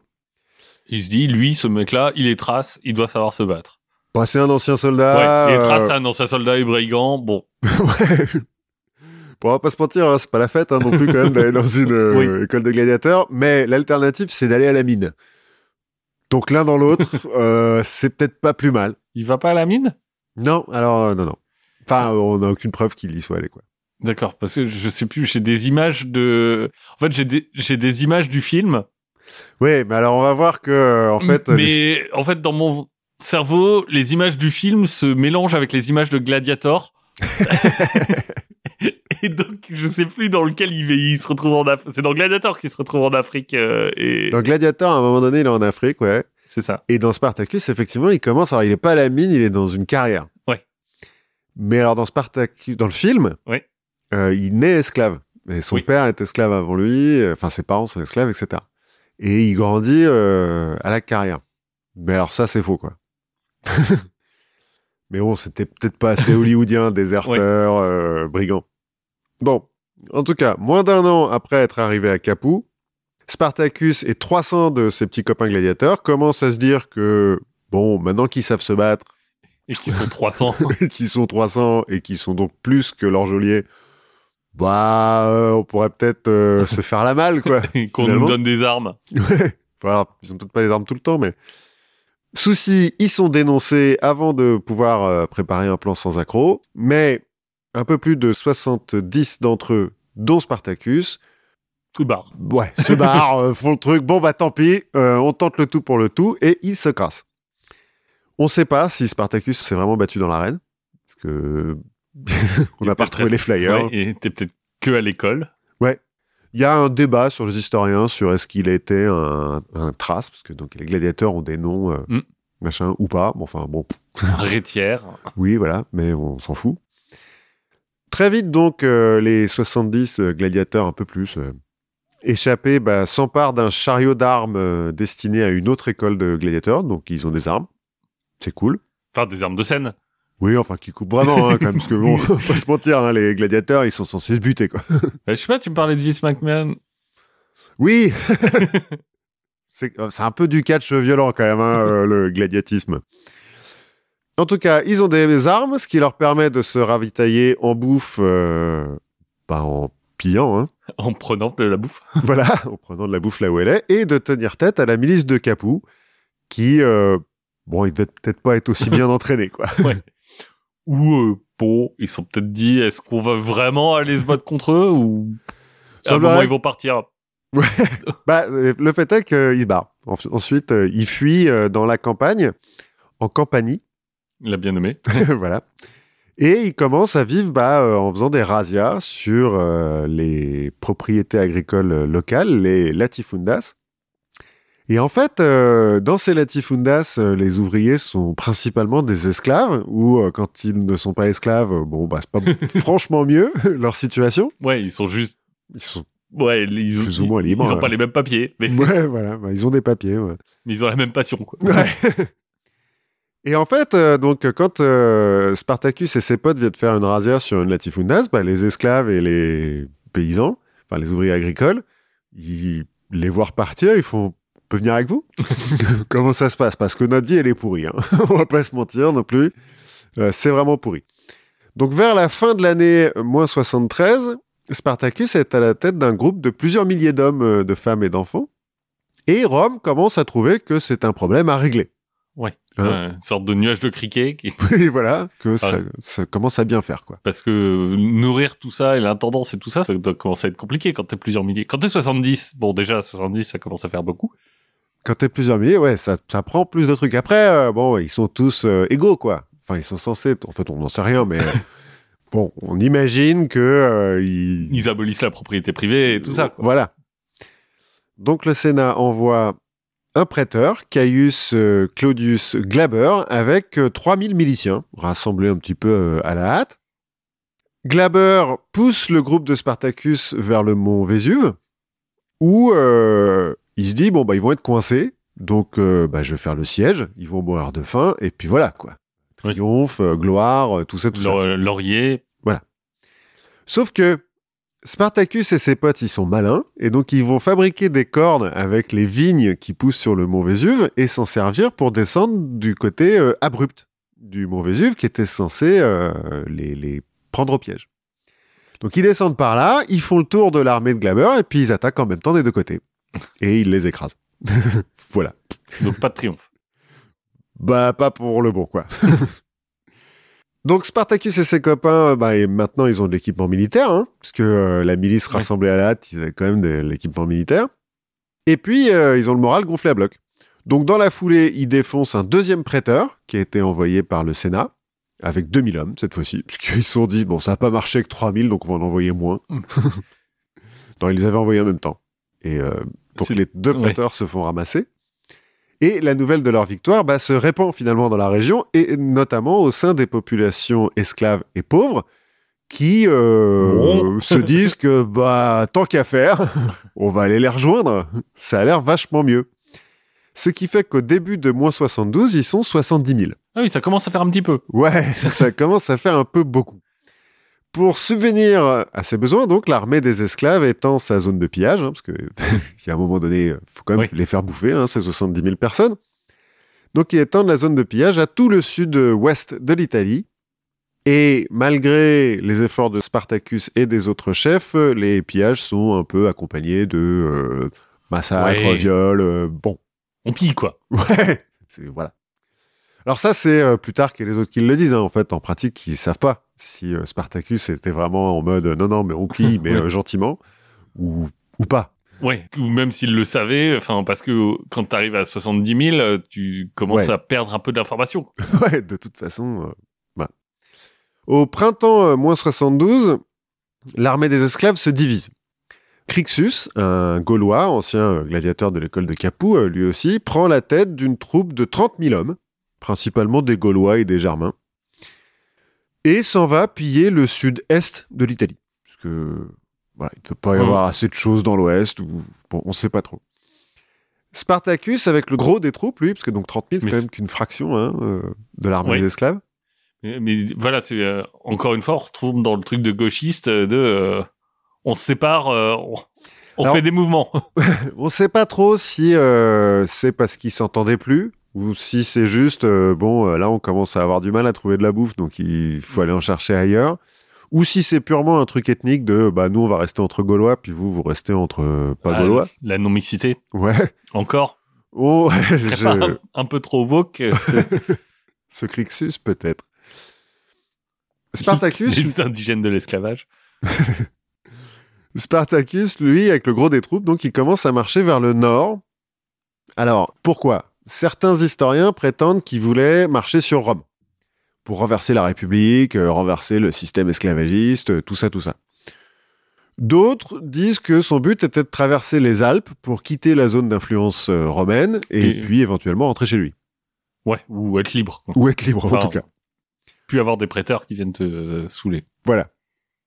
Bon, on sait pas trop, mais quoi qu'il en soit, le Sénat commence, lui, à avoir un petit peu des sueurs froides, parce que ça se passe plus dans le sud, maintenant ça revient vers nous. Ouais, et que Rome, c'est quoi C'est 400 000 personnes 450 000 personnes? Ouais, je pense à l'époque un truc comme ça, puis il n'y a pas de garnison permanente à Rome, parce que pas droit d'avoir des armées dans Rome. Oui. Donc, euh, Et puis il y a quelques esclaves aussi dans Rome, j'imagine. Ouais, ouais, ouais, ouais, ouais, un peu partout. hein. Donc ouais, ils commencent un petit peu euh, à flipper, les mecs. Donc ils envoient les deux consuls à la tête de deux armées pour régler le problème. Donc Ouais. les consuls, c'est le, Oui. le plus haut euh, titre hein, que tu peux avoir dans la République de Rome. Et donc c'est un général aussi. Le premier, Lucius euh, Gellius Publicola, à la tête de 10 000 légionnaires quand même. Ah oui. Bah, euh, remarque, oui, les autres sont 40 000 en face. Ouais. Mais bon, il y a des femmes et des enfants. Bon, en tout cas, euh, donc Lucius Gellius Publicola, il va à la rencontre du groupe de Crixus, donc les Gaulois, qui sont 30 000. Les deux armées se rencontrent au mont Gargano et les troupes de Crixus sont annihilées. On peut pas vraiment le dire autrement, quoi. Et d'ailleurs, lui-même va mourir pendant la bataille. Pendant ce temps, Spartacus et les 120 000 hommes, femmes et enfants qui l'accompagnent progressent donc toujours vers le nord. Le deuxième consul poste son armée pour leur barrer la route. Mais il se fait marcher dessus. Parce qu'ils sont 120 000 et ils ont faim. voilà. Puis qui était peut-être pas très très bon consul non plus. Pour euh, venger la mort de Crixus, euh, Spartacus aurait forcé euh, 300 soldats romains prisonniers à se battre jusqu'à la mort dans une arène improvisée comme des gladiateurs. bon, on sait pas vraiment si ça existait, ça, mais c'est un peu le Royal Rumble de l'extrême. Oui. Euh, On sait pas si le vainqueur euh, a pu recouvrer sa liberté. Parce qu'en fait, on n'est pas Oui. bien sûr que ça ait vraiment eu lieu. que ce soit vraiment passé comme ça. Voilà. Ensuite, les récits des historiens euh, romains divergent un peu. Mais il semblerait que Spartacus ait remporté d'autres victoires contre les armées consulaires vers le centre de l'Italie, donc plus ou moins pas très loin de Rome, avant de retourner dans le sud pour passer l'hiver. Et c'est là où on ne sait pas bien pourquoi il a décidé de changer d'avis et de, de redescendre dans le sud. Parce qu'il faisait peut-être un peu froid dans le nord? Bah, moi, c'est ce que je me dis, c'est qu'il se dit, euh, vu la vitesse à laquelle on va, euh, à ce rythme-là, on va arriver dans les Alpes en hiver. Ce Et, qui est euh, pas très intelligent. c'est un peu con. Est-ce qu'il savait que ses troupes étaient pas capables de prendre Rome ou même de, de s'attaquer à d'autres armées consulaires On sait pas trop. Bon, toujours est-il, euh, il retourne dans le sud. Dans la région du Regium, qui est euh, la pointe sud-ouest, tu vois, là, en bas de la botte, il y a deux Mhm. petites pointes. Et ben, c'est celle qui est au sud-ouest. D'accord. Donc il s'installe là pour passer l'hiver et euh, il se met à commercer avec les marins et les pirates du coin parce que donc euh, du coup il y a plein de, de bateaux qui passent par là pour Ouais. se ravitailler, c'est plus pratique. Comme dans tous leurs pillages là, ils ont aussi récupéré euh, des, Des métaux trucs. précieux, Ouais. des trucs précieux qui se mangent pas. Ben, ils l'échangent contre des trucs qui se mangent. Et comme ils savent bien qu'à un moment donné, on va Oui. pas les laisser tranquilles, bon ils achètent des armes aussi. Quoi. Euh, voilà. Ouais, ils sont pas dans l'épargne. Non, pas trop. Mais bon, il se prépare quand même. Oui. À Rome, on profite du répit pour essayer de trouver une stratégie efficace contre l'armée des esclaves. Mais comme euh, le Sénat est au bord de la panique, on décide surtout de pas faire dans la dentelle et puis d'envoyer le plus de mecs possible, quoi. Comme euh, stratégie efficace, euh, finalement, euh, ça marche. Le problème, c'est qu'il faut trouver un moyen de les financer. Et puis un type pour les diriger, parce qu'on a perdu deux consuls quand même dans l'histoire. Heureusement, un homme est prêt à se dévouer pour sauver la République et rétablir l'ordre, et cet homme, c'est Marcus Licinius Crassus. Oui, oui. Son nom est resté. Son nom est un peu resté. Alors, là, euh, si on faisait de la pub, ce serait le bon moment pour faire une coupure pub, pour faire un peu cliffhanger et tout, machin. Donc, c'était de la pub à faire. euh, Eh ben, écoute, peut-être pour la réponse D qui vient de reprendre Voilà. les nouveaux épisodes de la réponse D, deux minutes euh, chaque jour pour en apprendre un peu plus. Vous retrouverez quelques sujets dont on a parlé dans la confiture, peut-être que quelques sujets dont on parlera un autre jour. Mais la réponse D est en ligne. Voilà. Allez écouter la réponse D. Donc, retour à nos moutons. Un homme se lève pour porter au secours de la ville éternelle, et ce héros, hein, euh, c'est Marcus Licinius Crassus, et c'est un des plus fiefés salopards de l'époque. Donc, euh, Crassus est fils de consul, euh, arrière-petit-fils de consul, issu de euh, l'aristocratie sénatoriale. à la mort de son père, il va hériter d'un million huit cent mille sesterces. Il n'a pas beaucoup biné les champs. quoi. a priori, non. Il va démultiplier la fortune familiale en faisant commerce des esclaves, en tenant des bordels et en Avec créant. des esclaves. Oui, oui là, on peut supposer que les prostituées étaient aussi esclaves. Et en créant des brigades de pompiers payantes, hein, Ben oui. dont on soupçonne qu'elles allumaient elles-mêmes les incendies. euh, Oui, ce, ce serait dommage. que sinon, elles font rien. Et Oui. Ça sert à rien, quoi. Mais sa source de revenus euh, la plus importante, c'est la spéculation immobilière. Parce que... Un mec bien. Oui, ouais, non. Un mec hyper bien. En gros, il va racheter à bas prix les maisons voisines et donc endommager des euh, incendies que ces brigades de pompiers ont allumés et éteints. Enfin, éteints une fois que la transaction, transaction est effectuée. Hein. Et autre façon de, de récupérer des biens immobiliers à vil prix, au début de sa carrière, il va racheter les maisons et les propriétés des hommes politiques victimes de la dictature de Silla, donc qui était euh, 20 ans en gros Oui. avant euh, l'époque dont on parle là. Crassus a été lieutenant de Silla à un moment donné, enfin les gars, bref. Et euh, Silla, en fait, ses ennemis politiques, il les condamne à la proscription En gros, il met une prime sur leur tête. N'importe qui revient avec leur tête et gagne de l'argent.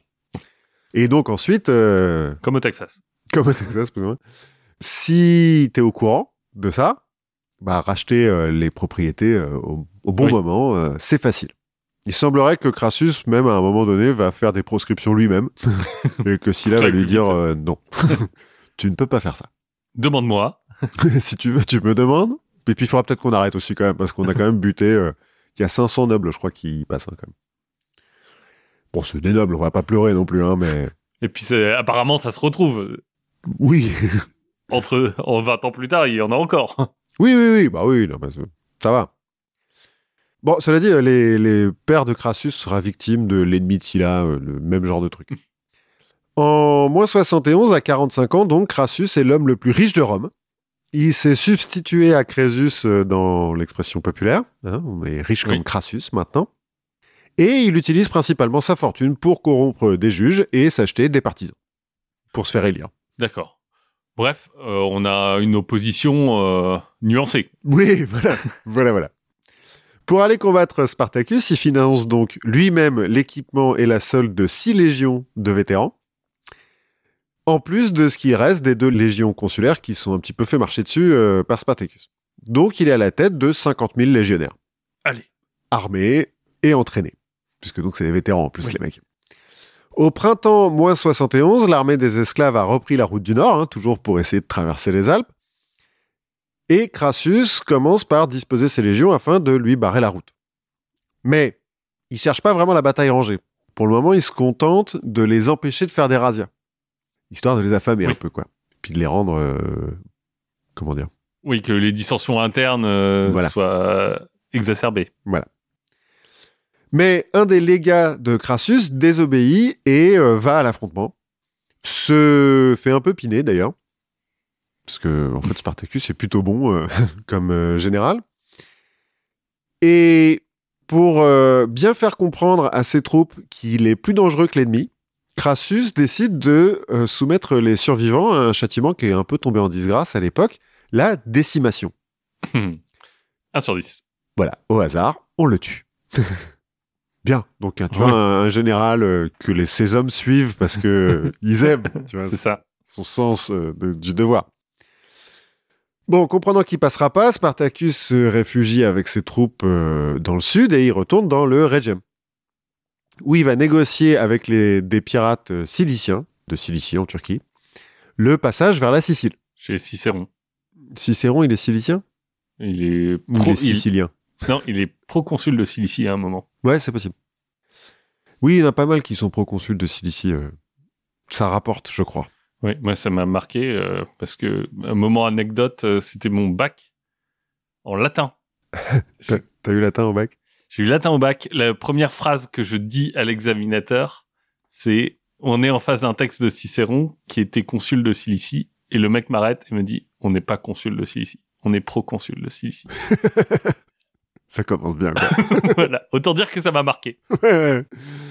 Donc, il négocie avec les pirates le passage vers la Sicile. Mais Crassus est le propriétaire de Sicile, qui est un autre beau spécimen d'enfoiré. hein, C'est bon. Je m'étale pas, mais euh, c'est un enculé.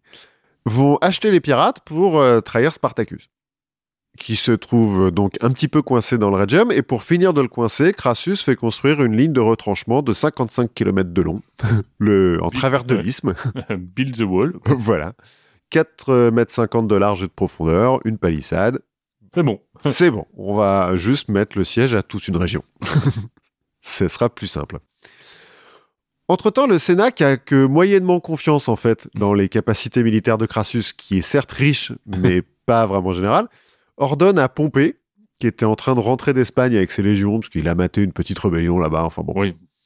Bref, ils ordonnent à Pompée de faire route vers le sud pour euh, être bien bien sûr que Spartacus, euh, on l'écrase. Crassus, lui, ne veut pas se faire voler la gloire par Pompée, et donc accentue la pression sur l'armée des esclaves. Spartacus tente de négocier avec Crassus une issue pacifique, enfin en tout cas au moins laisser partir les femmes et les enfants, euh, soyez cool quoi. Ça a pas l'air d'être son style à Crassus. Non, surprise, Crassus refuse. Du coup, l'armée des esclaves tente le tout pour le tout. Ils arrivent à forcer le blocus à la faveur de la nuit. Donc, euh, sa ligne de retranchement, elle ne va pas être hyper bien construite non plus. Et ils fuient vers la campagne. J'aime bien, Grâce- j'aime bien le à la faveur de la nuit, tu sais, t'as l'impression que c'est un truc euh, machin, mais les mecs ils sont 100 000. Non, je pense que... Ça doit pas être si discret que ça. Quoi. Non, non, non, mais je pense que Oui. tu dois avoir l'avant-garde qui arrive pendant la nuit, euh, qui bute une sentinelle ou deux, couvre une porte, et puis après, euh, on court, quoi. Mais en même temps, tout ça a été raconté un siècle plus tard, donc on sait pas trop. Parce qu'on parle, dans ce que j'ai lu, il y en a un qui dit à la faveur de la nuit par une nuit de neige. Dans le Régium, on n'est pas en hiver, hein. donc on est au sud de l'Italie. hein. Bon, Écoute, mais pourquoi pas, peut-être. euh, c'était pas une phase glaciaire? Ça doit être ça. Crassus donc lance ses légions aux trousses de l'armée des esclaves, qui, pris de panique, se divise un petit peu. Un premier groupe est rattrapé par les légions de Crassus et 12 000 rebelles sont tués. Voilà. Voilà. Le gros des troupes avec Spartacus bah, s'arrête en fait et se dit bon bah euh, on va se retourner puis on va faire un dernier baroud d'honneur parce que là euh, clairement de toute façon au nord il y a Pompée qui descend et euh, derrière nous il y a Crassus euh, allez quoi Ils peuvent pas dire allez on se disperse et puis euh, et puis on essaie de passer à Et- trave et puis on fait 10 000 armées de 1 quoi. bah en fait quand je dis qu'il y a un groupe qui se divise en fait il y a un gros groupe ils sont 12 000 ils se font défoncer mais il y a plein de petits groupes qui se font tous défoncer donc à un moment donné euh, bon Ouais, tu, ah, tu penses que tu peux pas euh, te dire genre bon euh, maintenant je me cache et Peut-être qu'il y en a qui Ouais. sont retournés dans leur latifunda ou des trucs comme ça, mais euh, bon, Sp- Spartacus et, et ses fidèles, en tout cas, ils disent non, allez, vas-y. jusqu'à la mort. Jusqu'à la mort, on a quand même le nombre avec nous, hein, parce qu'ils sont plus. Oui. Bon, certes, on a moins d'entraînement et des armes qui sont moins bien, mais enfin, voilà. Bref, la bataille finale a lieu en Lucanie, et euh, bah, c'est un massacre. hein. L'armée des esclaves est quand même à bout de force, elle est sous-équipée, donc elle est anéantie par les légions de Crassus. Il y a 60 000 insurgés, dont Spartacus, qui sont tués sur le champ de bataille, et seulement un millier de légionnaires. Oui, eff- effectivement, c'est un massacre. Voilà, c'est un massacre. Mais du coup, ouais, Spartacus, il se fait euh, tuer là pendant la bataille. Ouais, bon, en fait, on n'a jamais retrouvé son cadavre, mais euh, Ah oui. ouais, a priori, il se fait tuer à ce moment-là.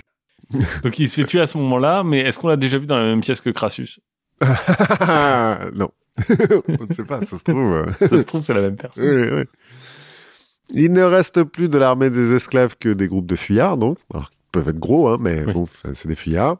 Un premier groupe de 5000 anciens esclaves tombe sur les légions de Pompée, qui donc euh, arrivent dans la région et les massacrent. Voilà. Un deuxième groupe de 6000 anciens esclaves est rattrapé par les légions de Crassus. Qui les massacre? Oui, mais avec une pointe de raffinement. Il les fait tous crucifier le long de la voie Appia entre Cordoue et Rome.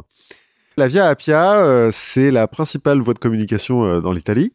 C'est la plus grosse euh, voie romaine. C'est la Regina Viarum, littéralement la voie royale. Quand on dit euh, passer par la voie Mhm. royale, bah, c'est passer par la Via Appia. Là encore, c'est comme pacifier le Languedoc. En tout cas, c'est pas le, le petit chemin qui sent la monette. Mais en gros, entre euh, Cordoue et Rome, il y a 250 km. Mhm.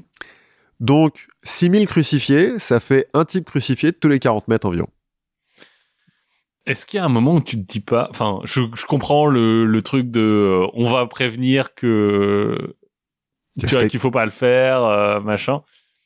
Il y a un moment, tu vois, quand tu tapes 250 bornes avec un mec cru, un cadavre tous les 40 mètres, tu te dis ouais là c'est trop quoi.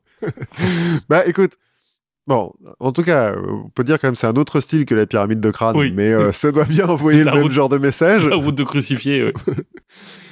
Mais, tu vois, Pompée va récolter les honneurs euh, d'avoir mis fin à la guerre, même si tout ce qu'il a fait, c'est buter 5000 oui mais je pense qu'on préfère euh, lui que Crassus en fait. C'est surtout ça. Bah voilà, peut-être que le Sénat n'a pas trop apprécié euh, la route des crucifiés. En tout cas, Crassus ne, ne reçoit pas de gloire à ce moment-là, ce qui va l'énerver un tantinet et donc va le faire détester Pompée. Cela dit, ça va pas les empêcher d'être élus consuls l'année suivante, Crassus et Pompée, alors que ni l'un ni l'autre n'avaient le droit de se présenter. Pompée parce qu'il est trop jeune, Crassus parce qu'il a pas fait le cursus honorum. Oui, euh, il a pas les 500 signatures. Voilà. Mais ils ont du fric, donc. euh, Et puis surtout, une fois qu'ils ont fini ce truc-là, ils sont tous les deux pleins de légions. oui, c'est ça. Maintenant, qu'est-ce qu'on va faire avec nos soldats? Et le Sénat, il dit bon bah alors c'est bon, vous avez plus besoin de vos légions. Et il faut, dans le doute, on va les garder à côté de Rome. C'est quoi cette histoire d'élection Ouais, voilà. Cette histoire de signature Mes soldats, ils ont le droit de voter ou pas? Comment ça se passe? Dix ans plus tard, ils vont former le premier triumvirat Oui. avec Jules César. Puis le reste, euh, c'est l'histoire, quoi, comme on dit. Et donc voilà. Ça, c'est l'histoire de Spartacus, la vraie histoire de Ah, Spartacus, La vraie. telle qu'on la connaît par des historiens qui la racontent donc sous l'Empire, euh, minimum un siècle plus tard. Les premières sources. Ouais, en fait, il y a un mec qui a écrit euh, une dizaine d'années plus tard, mais on a perdu ses sources. Ouais. Enfin, on a perdu son texte. Donc, euh, On sait qu'il a écrit parce que les autres le citent, mais ouais, voilà. Mais on sait pas ce qu'il a écrit. Bon, à part le fait que, oui, d'accord, c'est un révolté et tout, on voit pas trop comment ça devient un héros euh, à ce moment-là de populaire, quoi, euh, Oui. Spartacus. Et même jusqu'au XVIIIe siècle, en fait, c'est plus ou moins un détail de l'histoire de Rome, euh, Spartacus. bah, ça, le- enfin, ça reste encore un peu. hein. Oui, mais maintenant, tout le monde connaît Spartacus, plus que Crassus, tu vois, même. Alors que Oui. plus tard que son histoire, c'est la vie de Crassus, hein, c'est pas la vie de Spartacus. mais au XVIIIe siècle, les philosophes des Lumières et les abolitionnistes vont s'emparer de la figure de Spartacus. D'abord, il est le sujet d'une tragédie de Bernard-Joseph euh, Saurin, en 1760, qui exalte la liberté et euh, l'inhumanité de la guerre, mais que Diderot trouve nulle. Ensuite, en 1771, Voltaire écrira, je cite encore, De toutes les guerres, celle de Spartacus est la plus juste et peut-être la seule juste. Hmm. Il y a le sens de la formule un peu. Voltaire. Bon, certes, il n'avait pas encore entendu parler de la guerre des émeutes, qui était quand même un peu plus... qui, euh, un peu plus de style. Mais voilà, mais euh, bon, on lui pardonne. En fait, donc il y a après euh, plein d'abolitionnistes qui euh, vont appeler à l'émergence d'un nouveau Spartacus euh, pour sauver les esclaves de l'époque. Et on croit le trouver, ce nouveau Spartacus, en Haïti. D'abord chez Vincent Auger, qui est un métis qui va mener une révolte de mulâtres et d'affranchis en 1790, puis chez Toussaint Louverture, qui va libérer l'île. Et donc, on va appeler le nouveau Spartacus. Appeler quelqu'un nouveau Spartacus, c'est- enfin, c'est quand même des massacres de. enfin, Oui, oui, oui. oui. Je veux dire, t'as t'as mené une centaine de milliers d'hommes à se faire massacrer. quoi. voilà. C'est peut-être un peu pour ça, d'ailleurs, que les révolutionnaires vont pas trop en parler. On en reparlera plus tard. Au 19e siècle, Lamartine et euh, Victor euh, Scholler, notamment, vont invoquer à nouveau la figure de Spartacus pour réclamer l'abolition de l'esclavage, plus en disant, dis donc les gars, si là on fait, on, on les libère pas les esclaves, il y a un moment donné, ils vont, ils vont tous nous massacrer, quoi. Ils sont plus nombreux. ils sont plus nombreux que nous euh, dans les Antilles, donc voilà. Et donc on aura effectivement abolition de l'esclavage euh, en 1848. Bon, c'est compréhensible euh, à l'époque. euh, ouais, ok, Spartacus est un, un esclave euh, qui se révolte, Il y a des esclaves. qui peuvent se révolter. Il peut y avoir un Spartacus. Mais rien ne prouve que pendant sa révolte à lui, vraiment en moins 72 là, euh, Spartacus voulait vraiment mettre fin au système esclavagiste. Euh, Oui. On sait que lui voulait se libérer, voulait Ça se trouve, il avait des esclaves. En fait, rien ne prouve que le système esclavagiste lui-même était euh, à remettre en cause. Parce que, Il avait sait- une, une- une idéologie euh, derrière. voilà, ça se trouve, il voulait juste rentrer chez lui, en fait. Tu vas se barrer. Et puis bon, c'est un, un peu euh, dérapé, quoi. Cette histoire, ça a fait boule de neige, tout ça, tout ça, mais voilà. Après, de fait, après la troisième guerre servile, parce que c'est la troisième guerre servile, hein, la, la révolte de Spartacus, les deux premières se sont passées euh, dans le siècle avant euh, en Sicile et ont été matées de la même façon. hein. Ça finit toujours un peu pareil. Mais de fait, après la troisième guerre servile, les riches propriétaires terriens vont commencer à traiter leurs esclaves un petit peu mieux et vont engager plus d'hommes libres comme euh, ouvriers agricoles. Alors c'est peut-être aussi lié parce que après la guerre des Gaules, en fait, il y a moins de conquêtes pendant euh, un siècle ou deux. euh, le- Donc moins d'esclaves. Voilà, il y a moins de conquêtes, donc moins d'esclaves. Mais légalement, le droit des esclaves va s'améliorer que sous l'Empire, un ou deux siècles plus tard. À l'époque, cela dit, où Plutarque écrit euh, l'histoire de Spartacus. Donc indirectement, on peut dire qu'il a un peu contribué à améliorer le sort des esclaves. Mais bon, euh, Oui, rien ne prouve que. rien ne prouve qu'il ait vraiment voulu le faire, et en tout cas, lui n'a jamais mené euh, l'abolition de l'esclavage. Ensuite, retour à l'époque moderne, la figure de Spartacus est reprise par la gauche révolutionnaire. Les Spartakistes. Alors avant ça, par les communards. D'accord. Il y a un écrivain communard, Benoît Malon, qui va écrire un livre euh, sur Spartacus, un roman historique, euh, où il fait le parallèle entre les communards donc et la révolte de Spartacus. Et euh, c'est Benoît Malon qui va euh, imaginer le premier que euh, dans l'armée des esclaves, c'est une espèce d'utopie égalitaire où effectivement tout le monde mange à sa faim et il n'y a pas de propriété privée, etc. Karl Marx va écrire de Spartacus. Spartacus apparaît comme le type le plus épatant de toute l'Antiquité, un super général et tout et tout. Et il va comparer les prolétaires de son époque aux esclaves de l'Antiquité. Comparaison, bon, Bah, c'est dur. à- Oui, il y a des points sur lesquels il n'y a pas tort, des, des points où c'est peut-être un peu poussé. euh. Et pendant la Première Guerre mondiale, en Allemagne, donc effectivement, les militants communistes euh, Karl Lieb- Liebknecht, pas facile à prononcer. Liebknecht? Bah, ça s'écrit Liebknecht. Ouais, mais. je, euh, je je- prononce mal l'allemand. Oui, voilà. euh, le IE, c'est juste un I. Comme euh, Ah. Liebknecht. Bon, bref.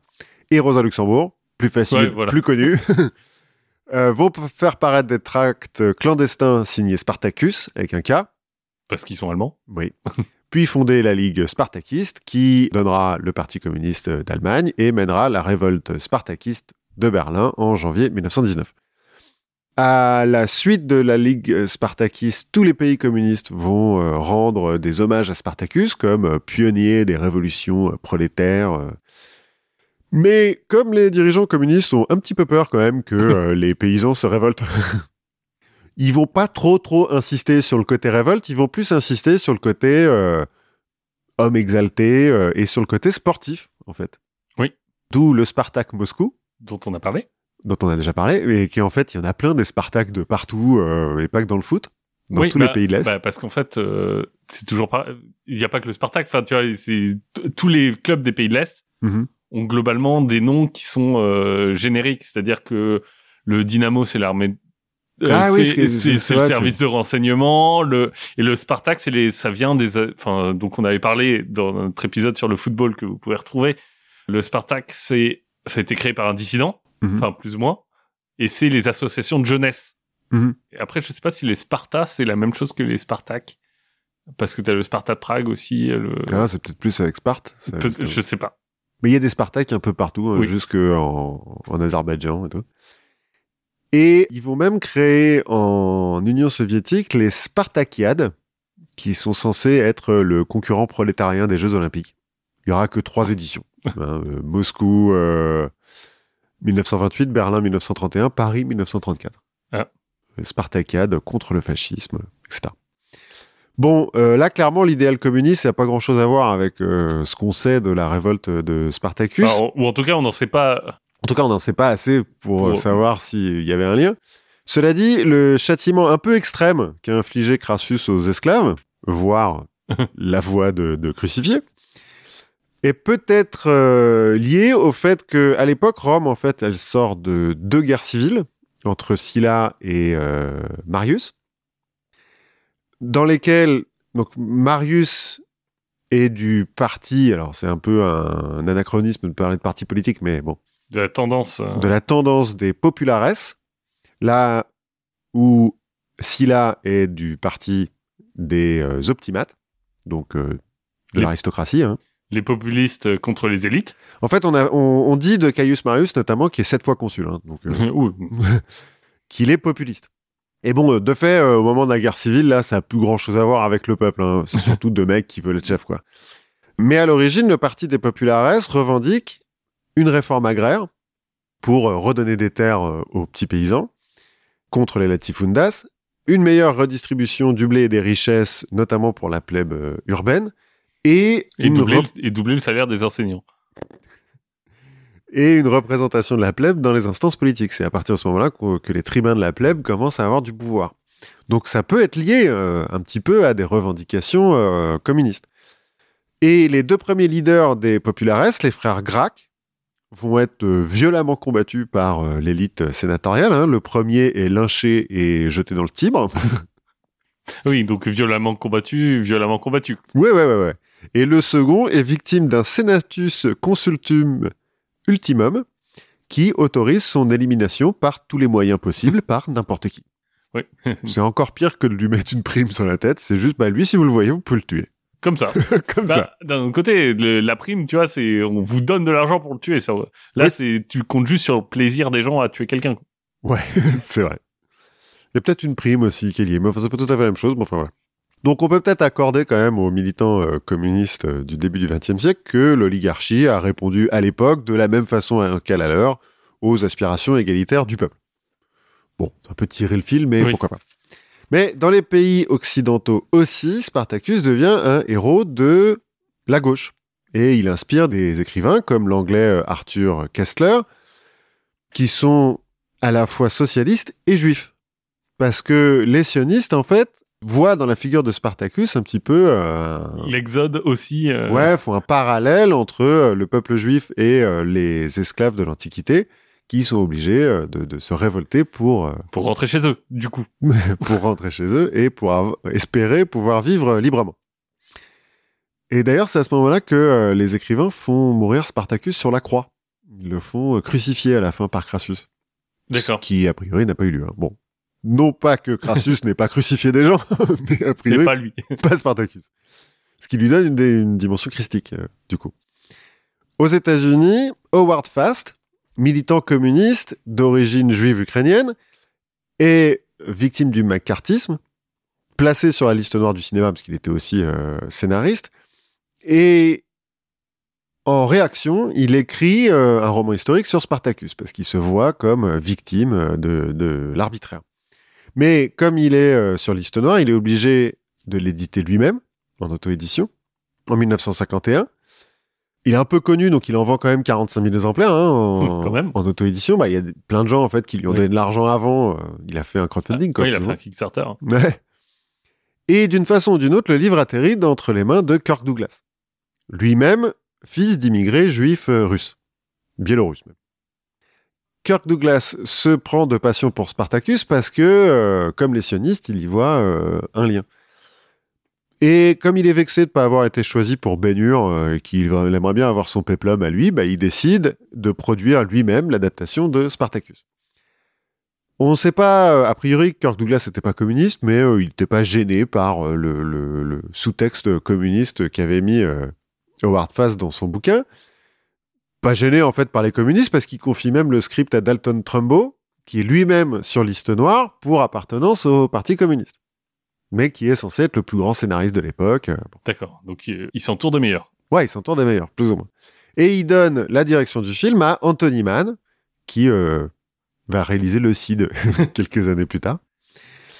Mais Kirk Douglas va finir par virer Anthony Mann au bout de deux semaines de tournage parce qu'il le trouve un petit peu faible euh, face aux autres acteurs, sachant qu'il y a un casting de ouf hein, quand même. Euh, Dans Spartacus, il y a Laurence Olivier, euh, il y a euh, Tony Curtis, enfin bon, euh, Oui.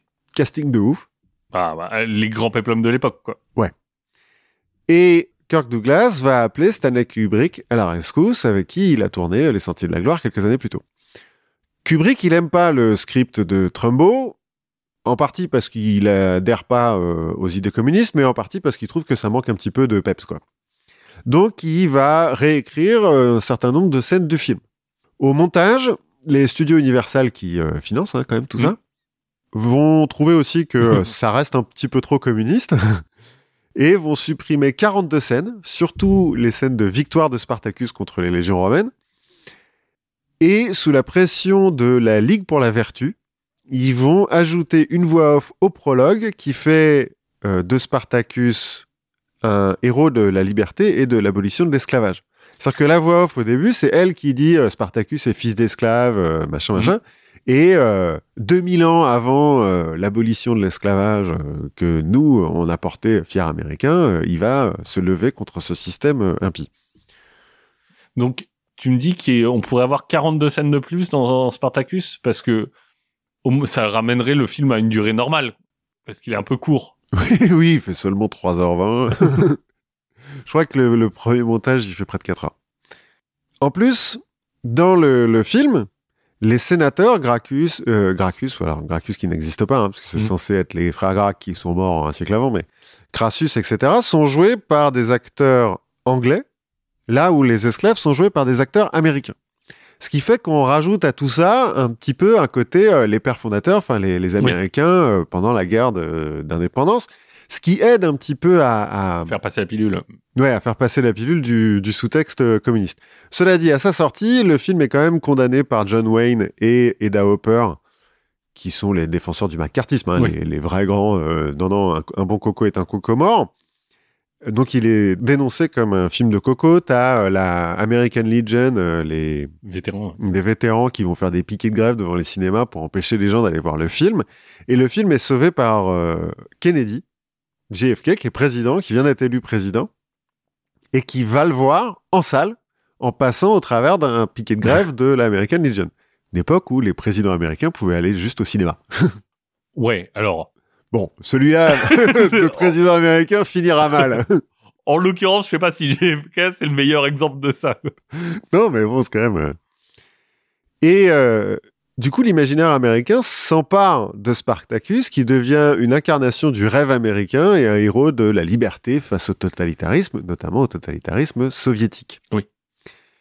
On peut supposer que Howard Fast et Dalton Trumbo euh, aient pas été hyper fans de ce dénouement et de ce retournement de situation, mais comme le premier a vendu des millions d'exemplaires de son roman après la sortie du film, et comme le deuxième, euh, Trumbo, a été crédité comme scénariste sur Spartacus, ce qui de fait met fin à la liste noire, bon bah ils ont pas trop fait de vagues quoi. Trumbo, c'est pas celui qui a écrit Johnny Got His Gun? C'est possible, il a écrit plein plein de, de- de films de l'époque. Hein. Johnny Got His Gun Enfin, le roman. Ah, c'est pas le film où il y a euh, Sinatra?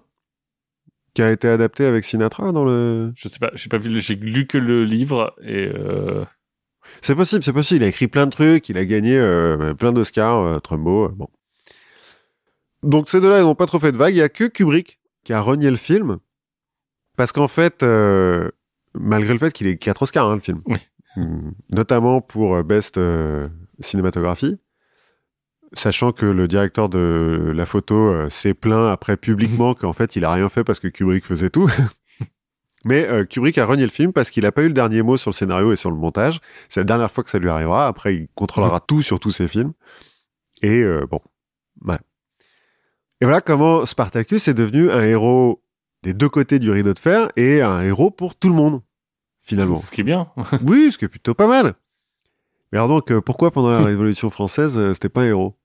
Bah Parce que à l'époque, euh, comme tu le disais, en fait, Spartacus, c'est surtout un mec qui a mené au massacre plein de gens, quoi. donc c'est un peu trop violent, même pour les Jacobins. Oui, bah, qui était plutôt dans le la retenue. Oui, généralement. Mais donc voilà. Je tiens à remercier la, la chaîne YouTube Cinéma et Politique qui euh, a fait un épisode sur Spartacus, qui est le film Spartacus, qui est beaucoup plus complet euh, que, que ce que je viens de raconter, qui est très intéressante euh, dans, pour ces autres euh, épisodes et qui m'a donné l'idée de faire ce sujet. Eh ben, merci à eux. Merci à eux. On a appris plein de trucs, non? On a appris énormément de choses.